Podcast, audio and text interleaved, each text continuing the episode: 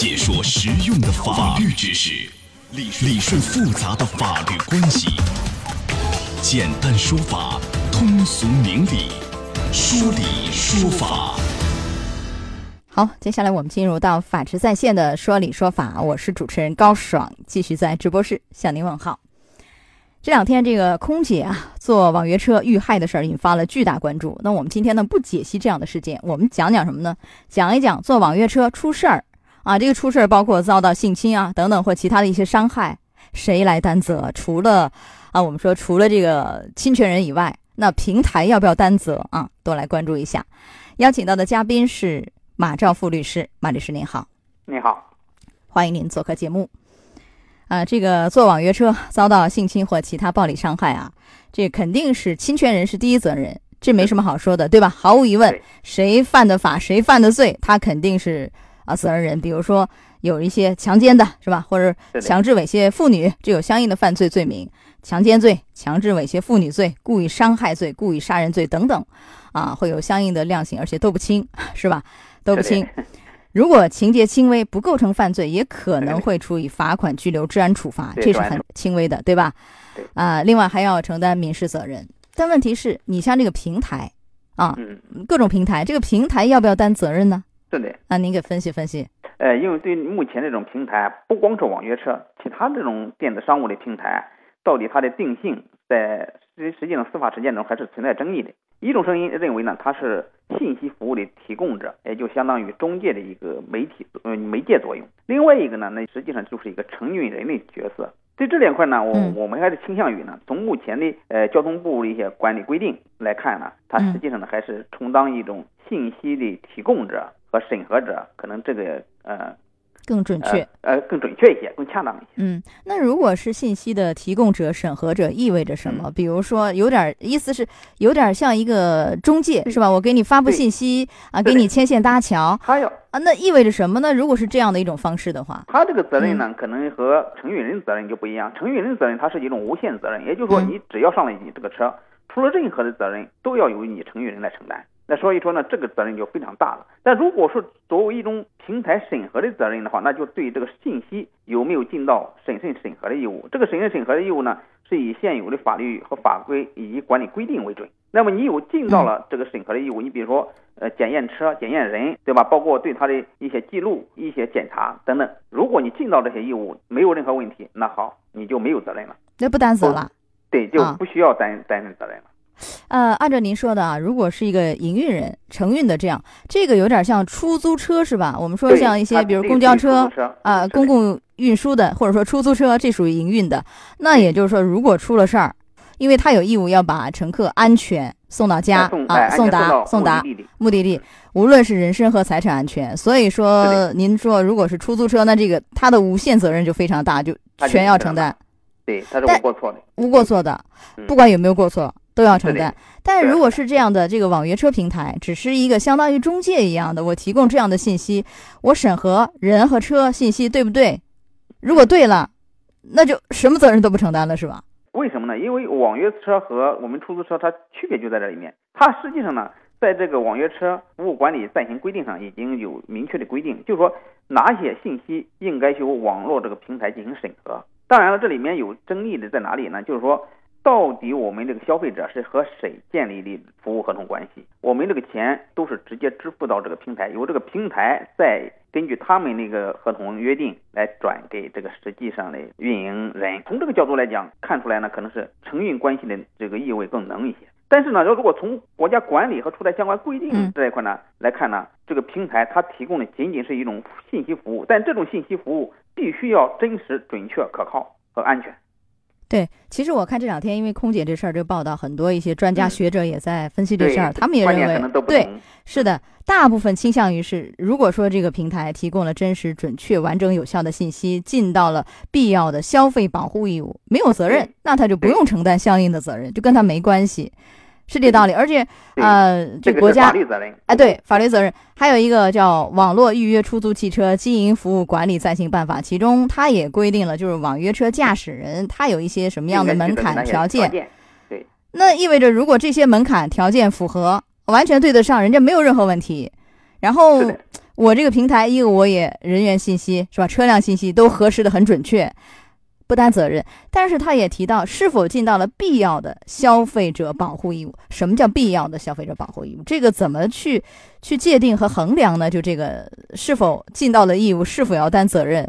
怎么去把握这个尺度呢？实际上呢，这个呢是就是目前这个电子商务包括第三方平台，它的义务在哪里？也是目前迟迟没有出台相关这个这种第三方电子商务平台，它它的责任在哪里？以及那个界限是迟迟没有进行相应的规范。为什么呢？因为这个呢，在以前的争论，包括我们做案子四五年前造成重大财产损失的案子已经有了啊，包括南京中院也处理过，就是还是还是参照也是一样的，他还是参照，就是说。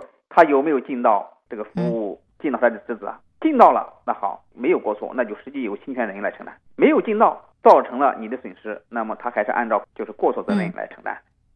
就和一般的那种经营者是一个道理。他不一样的，他他的责任是不一样的。因为呢，他仅仅是一个信息提供者，他只要尽到了信息提供的，就是你比如说，他要求你核实的信息，你逐一都核实了，我相对责任已经尽到了，国家已经有这个相关的规定。从他的什么有无犯罪啊，还有这个有无醉酒记录啊等等，这些呢，实际上他已经进行了相应的一个调查。但是呢，他对这种突发性的或者偶然性的这种个人的道德和品行，网约车就是平台和信息，它是无法进行完全控制的。对，这也是现实，啊，所以是的，应该是这么说。像这个网约车平台，它所去提供的这种服务，它不是一个安全保障的一个完全的义务。对，啊，它只是对于信息的这种审核核实。对吧？是这样的一种安全保障义务，而不是广泛意义上的安全保障义务。对，它不是对你，对我们整个人身的安全，它是对它提供的信息准确安全这种。啊，那如果说，呃，很多人投诉这个网约车驾驶员，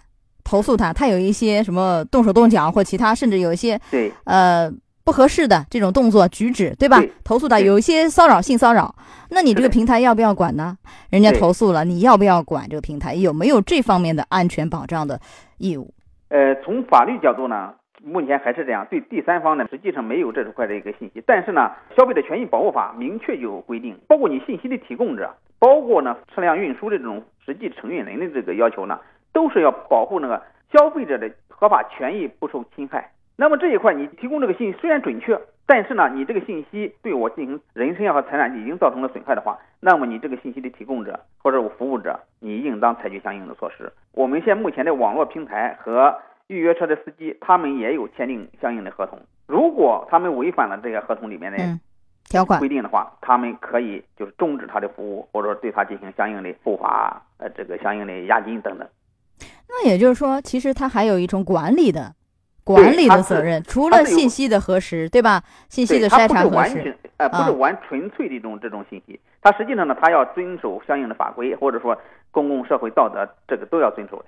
啊，对，呃，法律法规、公序良俗，是吧？这个道德底线都是要守的。所以，当有人去投诉这样的一个啊，呃，网约车驾驶员，那么他这样的一个平台也是应该去后续处理，也是有这方面的所谓安全的一个。保障乘客的义务吧，对不对？人家投诉你了，如果你没有处理好，你视而不见、置之不理，那你还是应该担责任吧？这个平台是的，还要还是要这样承担责任。因为什么？从我们最高人民法院关于这个提供网络信息要求也是的，你明确已经知道或者应当知道已经出现问题了，你就应当采取措施来消除或者说呢降低这种威胁的产生。如否则的话，你要承担相应过错的责任。如果说他不知道，平台还没有接到这样的消息，他不担责是吧？没有知道这个事情，不知道没有过错的话，他就不承担责任。好他还不是一种无过错责任。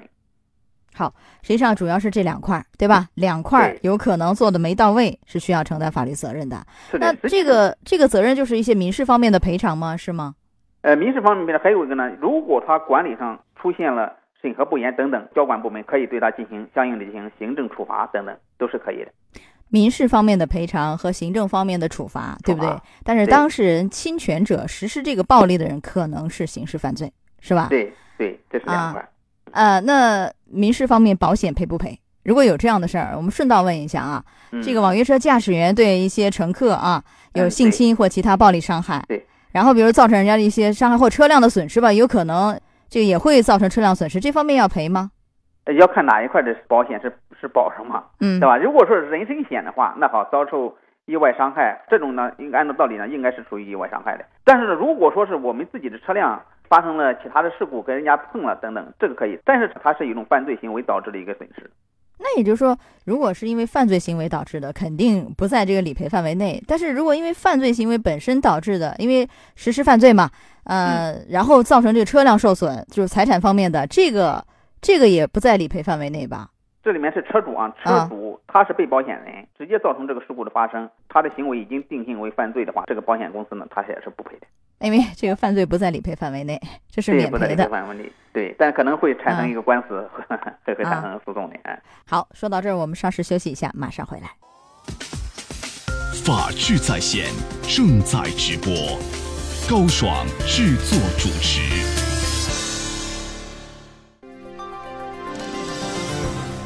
坐网约车被性侵伤害，谁担责？如何防范？法治在线继续为你讲述。好，马律师，接下来我们来讲讲这个怎么样去防范风险，是吧？呃，特别是夏天到了，女性啊这块怎么样去注意啊？当然，不仅仅是有女性，可能有男性或其他人也会遇到这样的伤害，这也也很难说。啊，咱们在做这个网约车的时候，哪些方面是要注意的？您提示提示。就说我们出门的时候，一定避免呢一个人出门，特别是女生要避免单独出门。啊，着装呢一定要也要注意，不要抹得太浓太艳，对，太暴露。然后呢，钱财呢也不要太炫耀，特别是到偏僻的地方，尽量不要一个人去。最好呢还是要有男同志陪同，最好是坐在这个司机后排。他想犯罪呢，可能还要相应的不太方便，不太方便，对，不太方便。坐在副驾驶是最不安全的，不要坐副驾驶。到上车以后呢，一定要把车牌和司机的相貌最好是能够发个。截屏给给亲人朋友，哎，亲戚朋友，一旦发生事情呢，可能还可以呢及时联系。然后呢，这个车窗呢最好是打开，一旦发现这个自己有不轨的行为呢，可以趁机呢逃走。啊，打开也趁机打不开吧？就说你怎么样能趁机逃走？趁机逃走呢，就是有的，比如说包括我们想上外扔纸条啊等等，想求救的信号，你都是要有机会的。对，否则的话，司机一旦把这个玻璃已经固定下来以后，锁死以后，你是你是没有任何的办法可以那个。一旦发生这个出现问题了，一定第一时间报警，要远离这个危险，及时向家人求救。是，呃，有个方法，比如说打电话，一直和家人保持电话畅通，这方法可行吗？呃，啊，全程我就一直在跟家里人打电话，啊，我到哪儿了？我到哪儿了？怎么样？您觉得这个有震慑作用吗？震慑作用呢，要看因人而异。犯罪分子他仅仅是有一种犯罪意图在里面，但是没有这么凶狠、这么凶残的话，那可能还会放弃，对吧？但是呢。这种情况一般有效的作用呢是有限的，实际上呢是要尽量的早下车，或者说一定要把这个远离这种危险，对，争取更多时间。对，呃，要提示一下，不要坐这个没有任何牌照的这种所谓三无的黑车啊，是，不要验车。对，不要和陌生人拼车，千万不要拼你不认识的人。是的。然后还有您说的，不要和司机太多的去攀谈，然后暴露我手机没电了，那他他会有一些 歹念，可能瞬间就起来了，是吧？是的。呃，或者我我我不认识路，我路盲啊，怎样？我低头玩手机，很多人上车低头玩手机，一直玩或睡觉，这都非常危险。一定要镇静，而且呢，你甚至呢说一些狠话，但是不要跟司机说狠话，别把司机惹怒了，甚至爆粗口。这个呢是他都是有选择性的进行对待的。当然了，这个穷凶极恶的他可能不会，但一般的这种犯罪意图的都会有一种震慑作用。他会看人是吧？啊，对，他会看人。然后呢，你可能说你跟他装跟男朋友打电话，对吧？我在什么地方？你们在那喝酒，几个朋友可以过来等等。嗯，这些呢都可以进行伪装，对，来给他们一一定的震慑作用。是，还有一个非常管用，就是一旦你发现不对了，马上你可以用手机短信来报警啊，对吧？嗯，这个我们讲过幺二幺幺零，然后加你区号的后三位是吧？您给讲一讲。是的，嗯，哎，你比如说，如果是南京的话，你可以打幺二幺幺零，后边加个零二五，你立刻把你这个情况往里一输，报警系统呢马上会接到你这个信息，就会及时的进行出警，采取措施。提早发现不对，提早就要采取措施啊！不要有这个侥幸心理，觉得人家就是一个一个玩笑而已，对吧？不要侥幸啊！嗯，好，到这儿结束我们的说理说法。法治在线，高爽制作主持。节目收听时间：首播 AM 七零二江苏新闻综合广播十六点到十七点，复播 FM 九十三点七江苏新闻广播二十二点三十到二十三点，次日两点到三点。